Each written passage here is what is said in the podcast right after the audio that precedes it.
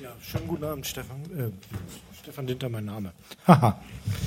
Hi, Simon. Hallo. Ähm, immer super, wenn Zeichner alle Fragen, die ich habe, schon beantworten. cool. Ähm, war ein netter Abend. Ähm, hat noch jemand Fragen? Muss ja auch ein bisschen fordernd sein. ja, das. das äh, ähm, ich bleibe mal kurz bei Econ. Ich würde nachher noch mal gerne darauf kommen, wie du eigentlich zu Comics gekommen bist. Hm. Weil das ja durchaus auch immer von Interesse sein kann.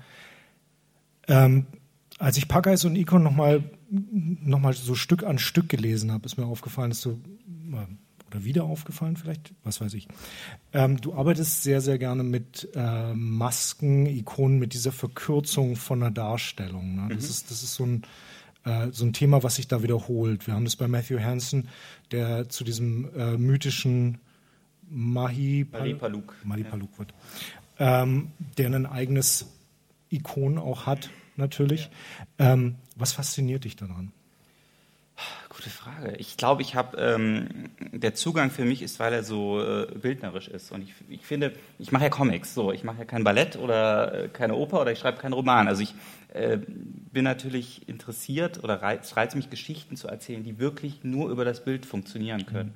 Und bei Icon ist es tatsächlich so, ohne jetzt zu viel zu verraten für die Leute, die es noch lesen wollen, der Schluss ist meiner Meinung nach so oder das war meine Intention, dass es wirklich nur im Comic funktioniert, dass es nicht im Roman funktioniert, dass es nicht im Film funktioniert, was so zwei Medien sind, zu denen der Comic immer in Bezug gesetzt wird. Fälschlicherweise. Ja, absolut fälschlicherweise. Das sehe ich auch so. weil, weil wir da doch tatsächlich komplett anders arbeiten. Ja. Äh, bei Econ arbeitest du sehr, sehr viel lockerer als bei mhm. Packeis. Ähm, also du, du arbeitest mit, mit äh, also die, die Linie ist lockerer mhm. geworden, du arbeitest mit Zufälligkeit, mit gespritzter ja. Tusche, äh, war das ein Bedürfnis? War ja, absolut. Also ich habe immer so ein bisschen, man muss vielleicht so ein bisschen vorweg erzählen, ich bin sehr stark geprägt als Kind zumindest gewesen von diesem, äh, von diesem Magazin Mosaik. Ich weiß nicht, ob das in Stuttgart überhaupt jemand kennt. Aber das doch. ist ein DDR-Comic-Magazin, das 1955 gegründet wurde, eigentlich das einzige Comic-Magazin in der DDR von einem Zeichner namens Hannes Hegen, der einen sehr grafischen, sehr stilisierten Zeichenstil hatte. Und ich habe tatsächlich, das Magazin erscheint nach wie vor, nach dem Abitur eine Zeit lang dort auch gearbeitet. Ähm, das ist aber ein sehr strenger Stil. Ich sage mal so ein bisschen Richtung mhm. Chris Ware oder Seth oder so amerikanische Zeichner auch, die auch so von 50er Jahre Sachen beeinflusst sind. Und das, ich habe mich immer ein bisschen steif gefühlt. Und ich bewundere so Zeichner wie Marvel zum Beispiel, die das einfach so zack aus dem Handgelenk raushauen. Und ähm, ich muss mir aber mittlerweile eingestehen, das, das bin ich nicht. So. ähm, ich, ich, bin einfach eine andere Art von Zeichner und habe aber für Icon das Gefühl gehabt, es braucht eine etwas lockere und etwas raueren Zeichenstil, auch ein bisschen brutaleren, weil diese Figuren sind auch, ähm, sind auch brutal. Was ihnen passiert, ist brutal, aber sie sind auch selbst völlig verroht zum Teil und brutalisiert. Die bringen nicht unbedingt selber Leute um, aber sie sind mhm. emotional verroht.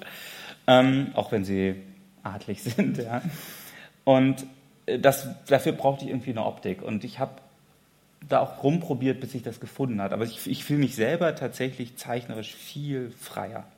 Also mir kommt Packeis dagegen zeichnerisch unglaublich brav vor. Ähm, ja, mir auch, tatsächlich. Also es war wirklich so ein, es, es, sieht aus wie ein Befreiungsschlag. Wir hatten jetzt gerade diese beiden Panels mit dem äh, der Zug, der einmal in die eine mhm, Richtung, ja. in die andere Richtung fährt. Und dieses Ding zu sagen, ich mache jetzt eine Nacht dadurch, dass ich einfach mit dem Pinsel mal einfach einen fetten Strich reinmache ja, ja. und den Rest macht der Raster. Genau. Das muss man auch erstmal wagen. Ja, aber das, das war nötig. Das ist über Jahre in mir aufgestaut gewesen und jetzt habe ich irgendwie eine Form gefunden, dass ich das auch kann. Ähm, ich habe so ein bisschen als Inspiration gehabt, wenn man so eine Farbkopie, ein farbiges Motiv auf einen Schwarz-Weiß-Kopierer legt, dann bricht immer so die Hälfte des Bildes weg.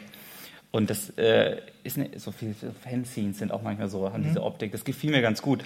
Und dieser Buntstift, mit dem ich gearbeitet habe, den habe ich sehr hart gescannt als Bitmap und dadurch bricht auch ein Teil der Zeichnung weg. Mhm. Also es gibt nochmal eine Zerstörung sozusagen. Und das ja, war, bin ich ganz gut. Das hast du in Vita Obscura auch gemacht, da hast du aber die Sachen nachbearbeitet, damit sie gebraucht aussehen teilweise. Mm, also teilweise. Einige, teilweise habe ich, also Vita Obscura ist ein Zeitungscomic-Strip, den ich über viele Jahre für den Freitag gemacht habe, den gibt es auch als Sammelband, wo immer einzelne Folgen jeweils schier unglaubliche Biografien erzählt haben. Wenn noch Zeit ist, kann ich da auch noch was zeigen. Ähm, aber das war für mich so ein bisschen so ein Experimentierfeld, weil ich jede Biografie eine andere Ästhetik finden wollte weil es ein bisschen arrogant ist, eine Biografie auf einer halben Zeitungsseite Und äh, ich das Gefühl hatte, man kann durch die Optik noch so eine zweite emotionale Erzählebene schaffen. Mhm. Und dadurch habe ich für jede Biografie was anderes gebraucht und habe sehr viel rumexperimentiert. Also du hast ja auch im Layout sehr viel. Genau, aber auch relativ angstfrei, weil ich mir gedacht habe, wenn es Mist ist, ist es nur ein Tag in der Zeitung. Ne? Ja. Also morgen ist es Fisch. genau. Genau. Und äh, das hat mir wahnsinnig geholfen. Ich habe noch einen anderen Zeitungstrip gemacht, der ist nicht so groß wahrgenommen worden. Blutige Kohle hieß der, der war eigentlich noch viel freier. Ähm, der kommt nicht mal auf deiner Wikipedia-Seite vor. Tja, ich, ja, ich, hab, ich weiß, da steht eh einiges, von dem ich noch nichts wusste. Ähm, ich weiß nicht, wer die verwaltet. Ähm, ja, es ist ein Prozess gewesen, aber ich bin da sehr glücklich mit. Aber ich weiß nicht, ob jetzt, ich habe das Gefühl, jedes Buch ist die, die Reaktion auf das Vorangegangene. Vielleicht arbeite ich jetzt nur noch mit Lineal, ich habe keine Ahnung. ich fand es schon ziemlich äh, faszinierend, dass du die gesamten Raster digital einsetzt. Ja, es gibt ja, es gibt ja mit so Aufkleben und Reiben, das ja. ist mir zu, zu, aufwendig gewesen. Das ist zu viel. Ja. Okay. Ja, ganz, nee, kann ich. Und man kann dann auch schlecht korrigieren, wenn man merkt, ach, man möchte doch kein Raster an der Stelle haben. Nicht mehr wirklich arg. Genau, deswegen war ich ganz. Ich, muss jetzt aber, ich muss jetzt aber nochmal zurück, weil du hast gerade gesagt, du hast bei, bei Mosaik im Studio mit. Die, die, mhm. die haben ja ein Studio, richtig, ja, ja. ne? Ja, ja. Und was hast du da gemacht? Sechs bis acht Zeichner, es schwankt immer. Es gibt äh, einen Zeichner, der nur Hintergründe macht die anderen machen die Figuren und jeder hat so eine Handvoll Figuren. Ähm, und es ist eine fortlaufende Geschichte und die Seiten rotieren im Prinzip die ganze Zeit. Man zeichnet seine Figuren, dann geht es an den nächsten und dann gibt es einen Hintergrundzeichner am Schluss. Mhm. Ähm, ich habe hauptsächlich Neben- und Hintergrundfiguren gemacht. Also ich habe da als Praktikant angefangen nach dem Abi und dann haben sie mich irgendwann übernommen grauenhaft bezahlt. ähm, und dann habe ich mir gedacht, auf. so, jetzt gehst du nach Hamburg und studierst. War das der Grund, in Hamburg zu studieren, dass du gesagt hast, oh, da ist die Anke Feuchtenberger, ich kann da Comics vielleicht ähm, machen? Oder? Ich wollte auf jeden Fall äh, studieren. Ich wollte erst Trickfilm studieren, da hatte ich mich auch, hatte ich in Potsdam auch mit zu tun, habe ich gemerkt, das ist überhaupt nicht meins, das Bewegtbild. Ich hast aber Glück gehabt. Standbild. Und ähm, in, in, Hamburg an der HW unterrichtet Anke Feuchtenberger, die natürlich, ihre Professur ist nicht auf Comic ausgerichtet, ist Illustration, aber ähm, sehr comic-orientiert. Das wusste ich irgendwie, aber ich muss gestehen, ich hatte ein sehr naives Bild von Comic und ich, Anke Feuchtenberger hatte ich schon mal gehört, aber ich hatte keine Vorstellung. Und war dann auch, wie alle vermutlich, die unbeleckt von Comics sind und dann Anke Feuchtenberger sehen, erstmal erschrocken, äh, weil ich äh, als äh, diesen riesigen Vaginas erstmal nicht umgehen konnte, als noch unsicheres Männlein. Ach so, du meinst ähm, mit dem, was sie zeichnet. Ich war, war genau. Nein, als Person überhaupt nicht. Als, als Person so ist es einer der großartigsten und liebsten Menschen, die ich kenne. Ähm, hingucken, ohne ja, zu erschrecken. Und das war so ein ähm, ziemlicher Erweckungsprozess, wie das bei den meisten Leuten, glaube ich, im Studium ist. Man kriegt mhm. unglaublich viel unterschiedlichen Input, äh, einmal durch Anke, durch ihre Kurse, aber auch durch die Kommilitonen. Mhm. Ähm, und äh, das war sehr gut. Das hat mich, glaube ich, am, am meisten geprägt. Mhm. Weil es ja doch ein ganz schöner. Was ich lustig finde, ist, dass äh, die, das wenige, was ich von Mosaik gelesen mhm. habe, und ich bin da wahrhaftig ja. ähm, sehr westdeutsch, ähm, ist, ist immer ein bisschen didaktisch gewesen, fand ich. Also man mhm. hat immer was erfahren über die Welt und. Ja, ja. Also es sind Figuren, die reisen durch die Zeit und erleben Abenteuer. So. Genau.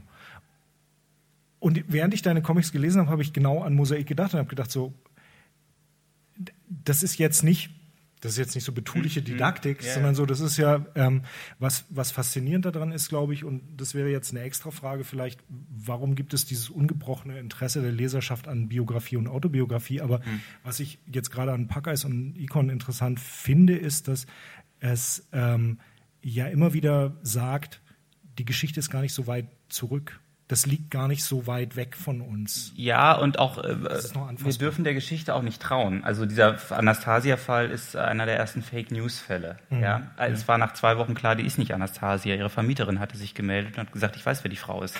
es hat aber, die, sie konnte kein Wort Russisch. Es hat keinen interessiert äh, die Geschichte war zu gut. Und bei Packeis über Matthew Hansen, der als erster Mensch 1909 den Nordpol erreicht hat, die wenigsten kennen Matthew Hansen, denn er war schwarz. Und ähm, äh, da ist dann die Frage, was haben wir denn für ein Geschichtsbild? Mhm. Ja, also ich, ich, es geht schon immer, es sind historische Stoffe, aber ich habe ich möchte keinen Zeigefinger erheben, ich möchte eigentlich nee, nee. eher mehr Fragen aufwerfen, ob wir nicht unser Geschichtsbild manchmal in Frage stellen dürfen, weil bei Packeis zum Beispiel ist es so, dass Hansen in die Sagenwelt der Inuit eingegangen ist und äh, die indogene Völker haben ein völlig anderes Geschichtsverständnis, es ist zutiefst subjektiv, während unseres vermeintlich objektiv ist. Ja Und wenn wir uns die Nordpolentdeckung angucken, dann wir, lesen wir in den meisten Büchern, ah, 1909 hat Robert Peary den Nordpol entdeckt. Das ist zu, klingt objektiv, ist zutiefst subjektiv. Der einzige Mensch, der uns das bestätigt, ist nämlich Robert Peary selbst.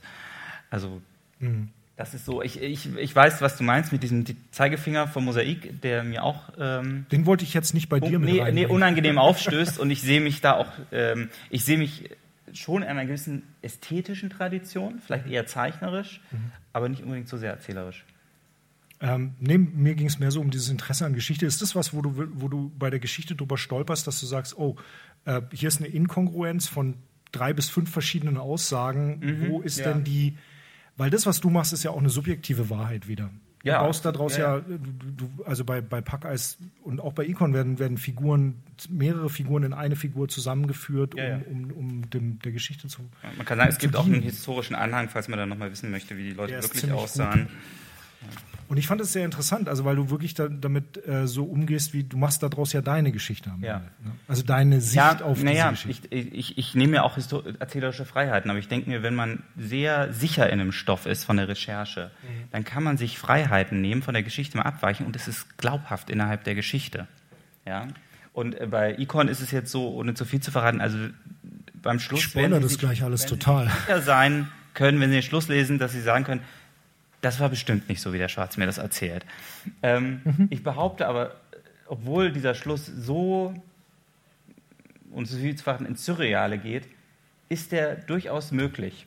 Ich fand, äh, ich fand den Schluss. Ähm, Oder er sagt eher was über den. Es gibt, Entschuldigung, es gibt, von Stefan Zweig gibt es ein Zitat, das sage ich jetzt bestimmt falsch, aber sinngemäß ist es so: Es ist schwerer, ähm, eine, es ist leichter, einen historischen Fakt zu erzählen, als eine historische Stimmung zu erfassen. Mhm. Und das ist, was mich viel mehr reizt. Gut, da kommen wir jetzt gleich drauf.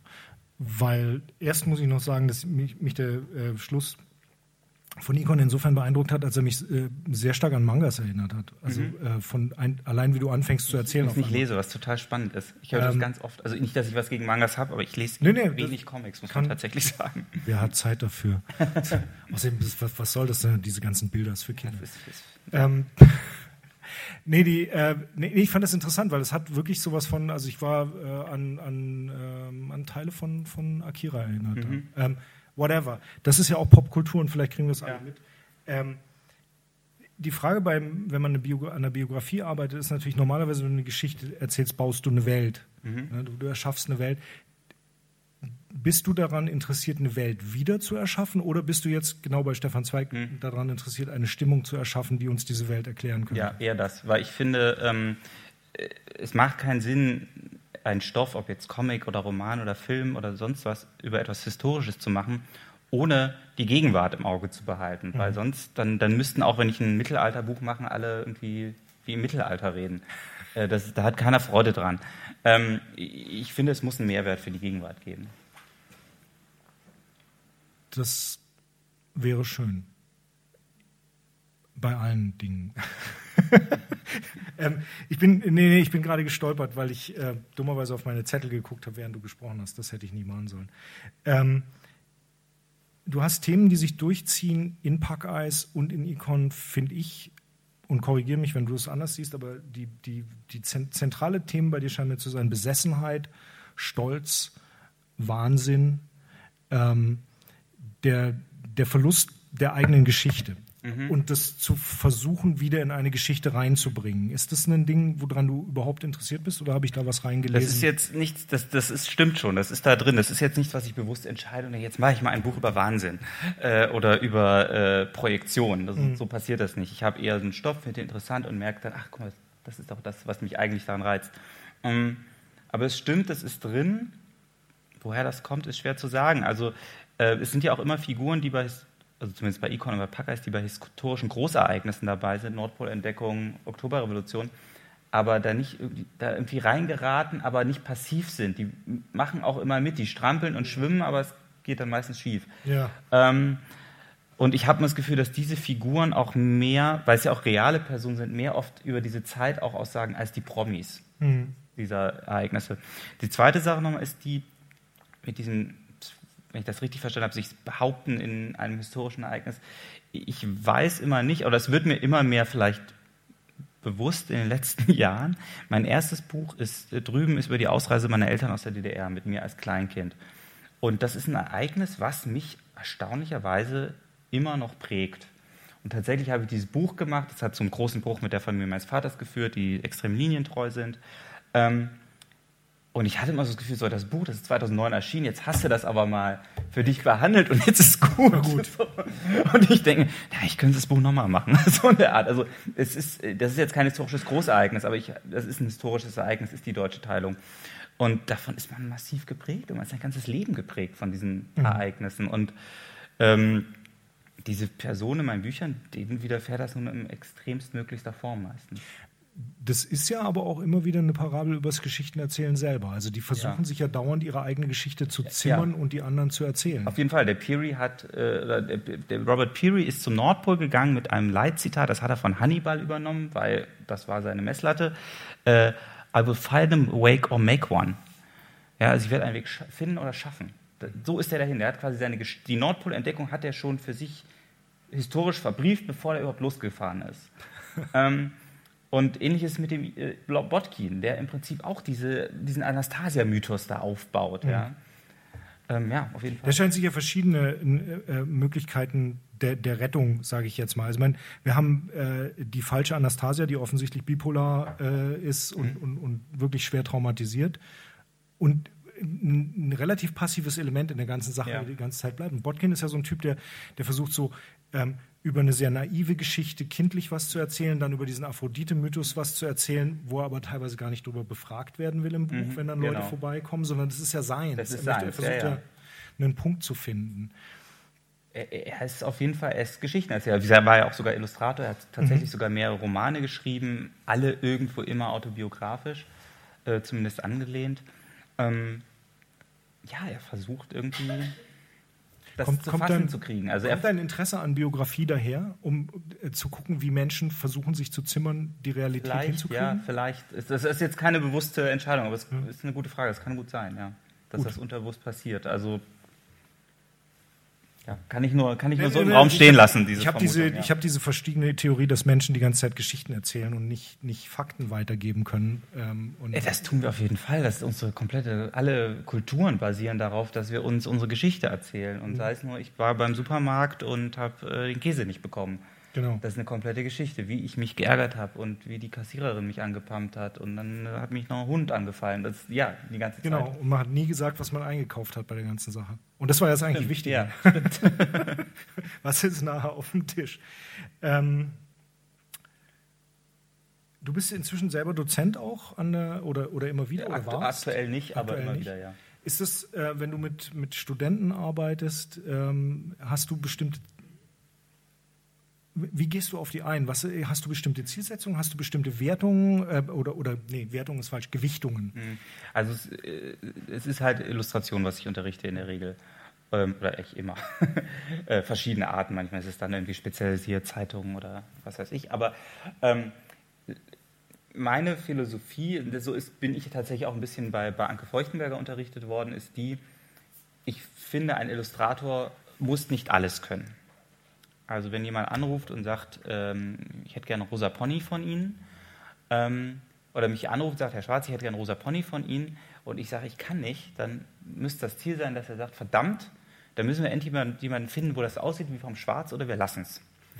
Das heißt, wenn man ein Alleinstellungsmerkmal mal erzählerisch oder zeichnerisch entwickelt, agiert man relativ konkurrenzfrei. Ähm, und ich finde, weil wenn man sagt, wir hätten gern rosa Pony und man sagt, ja, wie immer das wollt, so mache ich das. Oder man sagt, ah, ich kann nicht, dann rufen jemand anderes an. Irgendwann zeichnet uns schon das rosa Pony. Ähm, also das ist ähm, mein Ansatz. Und ich versuche auch bei äh, Studentinnen und Studenten, wenn ich die Zeichnung sehe, zu gucken, okay, was ist das, was ist ihre Stärke? Was ist das, was sie offensichtlich interessiert? Und dann äh, das zu unterstützen. Das kann auch manchmal sein, dass ich sage, so, und jetzt machen wir was ganz anderes. so, ja, jetzt legst du das mal einfach zur Seite. Ähm, das, die, die Wege, wie man das dann fördert, die sind unterschiedlich. Aber das ist eigentlich mein Ziel. Und wie gesagt, weil ich vielleicht auch selber so studiert habe. Und wenn man sich zum Beispiel Anke Feuchtenbergers Arbeiten anguckt, meine Arbeiten oder Birgit Weil, die auch bei Anke studiert ja. hat, oder Sascha Hommer oder Line Hofen, Anne Besser, man würde nicht denken, dass wir bei derselben Person unterrichtet wurden Das ist völlig anders und hat auch nichts mit dem zu tun, was Anke macht. Mhm. Ja? Und das ist auch, zum Beispiel mich interessiert, das ist dann vielleicht ein bisschen unfair, aber wenn jemand was macht, was meiner Art zu erzählen oder zeichnen recht ähnlich ist, interessiert es mich kaum. Nervig, ne? Nee, doch nicht nervig, aber es ist so, dass ich, ähm, äh, ich weiß dann, wie das, wie das weitergeht, sozusagen. Und ich, das Schöne ist ja auch ein bisschen, das ist ein bisschen egoistisch, aber wenn ich jemanden habe, der kann richtig toll, tolle Kohlezeichnungen machen. Das kann ich nicht. Aber ich glaube, die Fähigkeit zu haben, zu sagen, wenn das ist, was du willst, dann will ich nochmal das probieren, das probieren und in die in die Richtung denken. Mhm. Und dann probieren die das aus und es kommt da vielleicht was Tolles raus. Und ich habe das Gefühl, oh, da hast du irgendwie Teil. Das. Schön, dass das funktioniert hat, was ich mir da, was ich vorgeschlagen habe. Aber ich sehe das immer als, wie gesagt, als Angebot. Es gibt auch Leute, die haben da keinen Bock drauf. Ähm, jeder braucht auch andere Lehrer. Manche brauchen wirklich Leute, die einen so richtig an die Hand nehmen und sagen, jetzt machst du das genau so. Das liegt mir nicht so. Ähm, mir ist nur wichtig, dass die Leute viel zeichnen tatsächlich, weil ich glaube, dass ich habe dieses Credo äh, Qualität durch Quantität. Wer viel zeichnet, wird auch gut zeichnen. Wer viele Geschichten erzählt, wird gute Geschichten erzählen und wer viele Geschichten hört und liest, äh, wird auch wird auch lernen können zu unterscheiden, was eine gute Geschichte ist und was eine schlechte. Also ich, ich habe zum Beispiel relativ wenig Freude daran, Tatort zu gucken.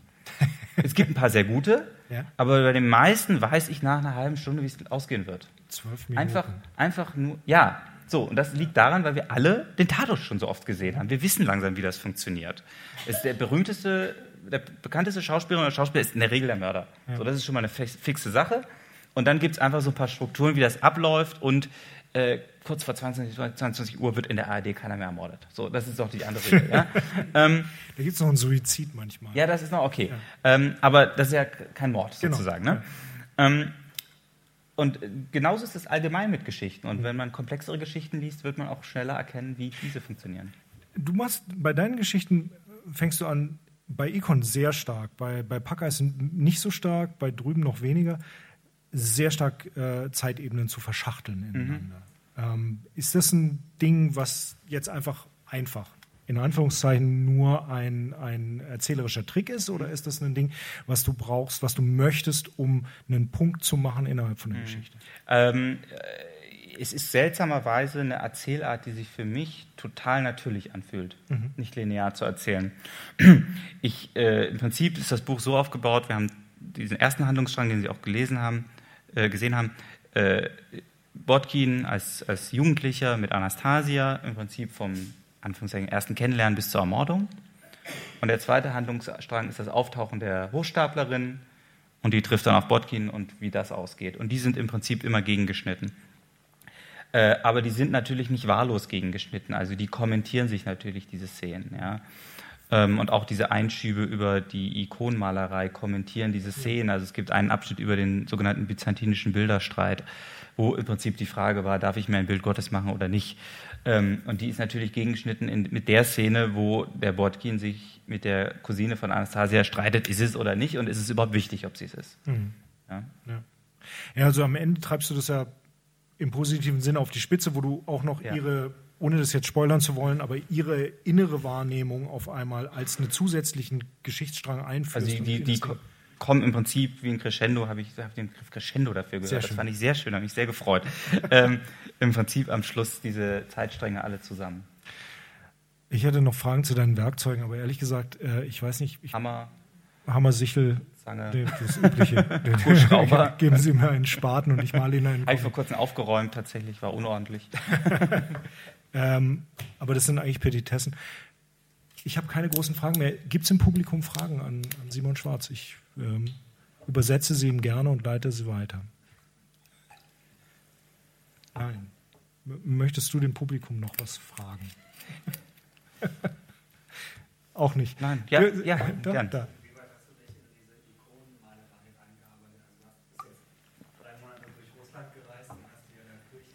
Ähm, Inwieweit hast du dich in diese ähm, ich habe tatsächlich viel dazu gelesen. Also das ist auch so eine ähm, ich hab, weiß gar nicht, wie ich darauf gekommen bin, mich damit zu beschäftigen. Tatsächlich hatte das nichts mal mit dem Buch direkt zu tun am mhm. Anfang.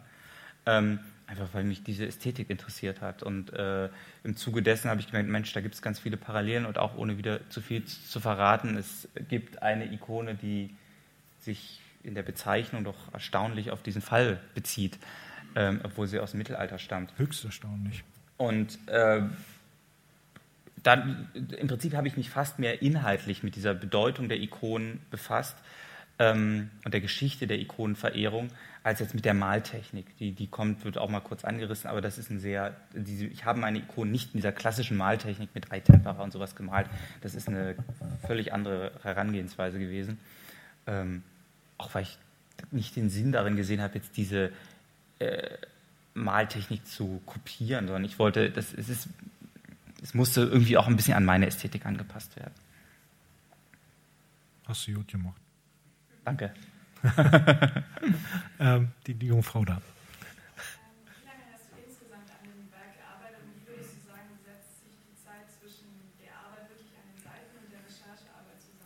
Das ist eine schwere Frage. Also äh, tatsächlich von dem, vom ersten Anfang bis zum Schluss sind ungefähr sechs Jahre vergangen.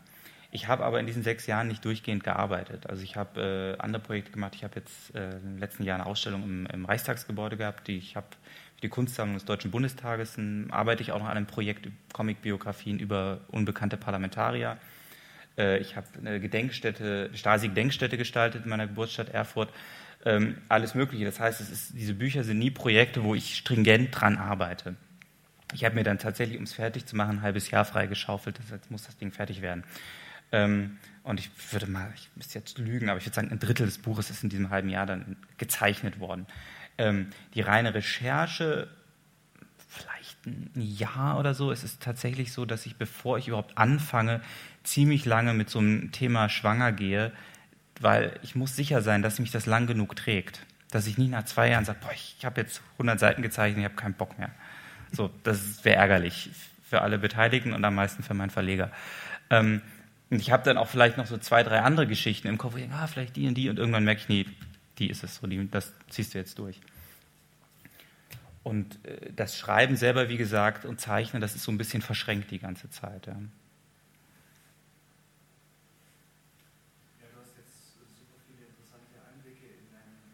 Prozess mhm. gegeben, aber das Schreiben mhm. war auch angesprochen. Gibt es da noch irgendwas, was mir besonders wichtig ist? Oder das ist das Unangenehmste. Das, äh, ja, das, das, nee, das nicht. Nee, das ist mir schon wichtig. Aber man hat natürlich, weil ich, ich, ich habe schon immer gezeichnet. So, da fühle ich mich sicher. Äh, und man hat, dann ist das immer das, wo ich denke, ah, jetzt musst du dich wirklich, da musst du dich ransetzen. so, ja. Ähm, ich schreibe wirklich, wie vielleicht, wie man sich so ein Drehbuch vorstellt. Dialoge. Person A sagt, Person B sagt, Person C sagt. Echt, du schreibst es richtig komplett auf? Ah. Ja, auch damit ich äh, ganz technischer Aspekt äh, weiß, wie viel Platz ich in der Sprechblase, mhm. wie groß die Sprechblase werden muss, damit der Text auch reingeht. Okay, weil ich hatte vorhin, als, als, als ich deine Scribbles gesehen habe, sah das so aus, als ob du eigentlich schon weißt, was da Nee, das sind im Prinzip zwei Sachen. Gibt, ja, ja, ich mache das parallel. Ich mache diese kleinen mhm. Scribbles und dann schreibe ich quasi ein Textdokument am Computer, wo ich die Dialoge untertippe. Okay. Die ganze Zeit parallel. Manchmal ist es so, dass ich zuerst wirklich diese Scribbles von der kompletten Seite mache mhm. und dann einfach nur Sprechblase 1 eine 1 reinschreibe Klar, und ja. dann schreibe ich wirklich Text 1. Und mhm. wenn ich an die Reihenzeichnung gehe, muss ich dann gucken. Machst du das Lettering selber? Oder? Das ist eine digitalisierte Version meiner Von deiner Schrift, ja. Okay, aber du machst das, du setzt es auch selber das ein, selber, das heißt, ja, du ja. weißt, wie viel Platz du brauchst. Ne? Ähm, weil Schreiben ohne Skribbeln ist ja manchmal ziemlich schwierig. Also ich habe mhm. mal für andere Leute was geschrieben und dann muss ich immer erst ein Skribbel machen, damit ich weiß, worum ja, es eigentlich geht. Also ich, ich mache zum Beispiel für die ähm, Kinderzeitschrift Geolino arbeite ich, das ist die Kinderversion von der Geo, arbeite ich seit zehn Jahren oder so. Und da mache ich jetzt für ein neues Magazin Geolino Zeitreise, ein, quasi das Geo-Epoche für Kinder. Ähm, äh, einen Comic zeichne ich, den ich aber nicht schreibe. Und da kriege ich dann immer das Skript von der mhm. Redaktion und das endet meistens, oder endet das meistens so, dass ich dann zurückrufe und sage, super, aber mhm. äh, viel zu viel Sprechblasen in einem Bild, funktioniert nicht. Ähm, das und das geht nicht. Und meistens baue ich dann alles um, bis es dann funktioniert.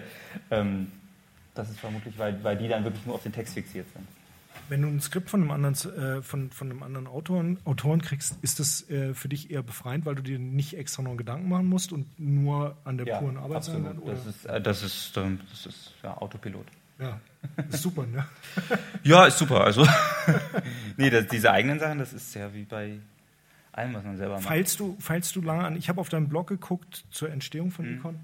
Ähm, und da sind die, die äh, Kommunikation mit deinem Lektoren oder deiner Lektorin mhm. da Ähm, feilt ihr lange an den Dialogen? Feilst du lange an den Dialogen? Ist das was, wo du sagst, so, ich tweak das am Ende nochmal richtig? Ähm, ich tatsächlich schreibe ich die einfach immer erstmal runter und dann das dauert ja so bis so ein Buch fertig ist und dann muss man immer mal wieder an die Seiten ran und dann merkt man, ach nee, doch machen wir anders, nochmal umstellen und so.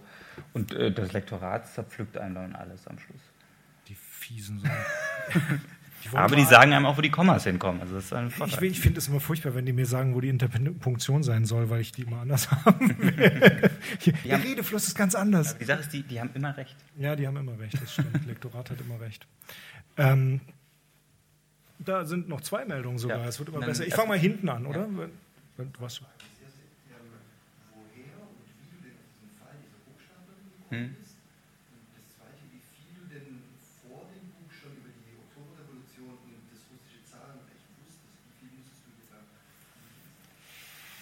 äh, das klingt jetzt so arrogant, aber ich behaupte, ich habe eine ganz gute Allgemeinbildung.